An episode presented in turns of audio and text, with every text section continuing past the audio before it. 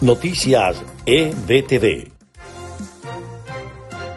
Estas son las noticias más importantes de Venezuela, Estados Unidos y el mundo a esta hora. Un grupo de hackers ingresó en las bases de datos de inteligencia militar del régimen de Maduro y reveló información sobre las actividades de supuestos agentes de Hezbollah, el grupo terrorista libanés respaldado por Irán que vive en Venezuela bajo el amparo de la dictadura chavista.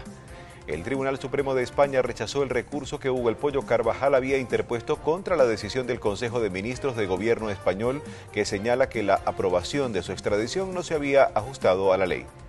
Después de dos años, ocho meses, el régimen de Nicolás Maduro abrió el paso peatonal por el puente internacional Simón Bolívar, fronterizo con Colombia. En Estados Unidos, un panel asesor de la FDA determinó que la vacuna pediátrica de Pfizer contra el COVID-19 es segura y eficaz para niños con edades comprendidas entre 5 y 11 años. Estas fueron las noticias más importantes de Venezuela, Estados Unidos y el mundo a esta hora.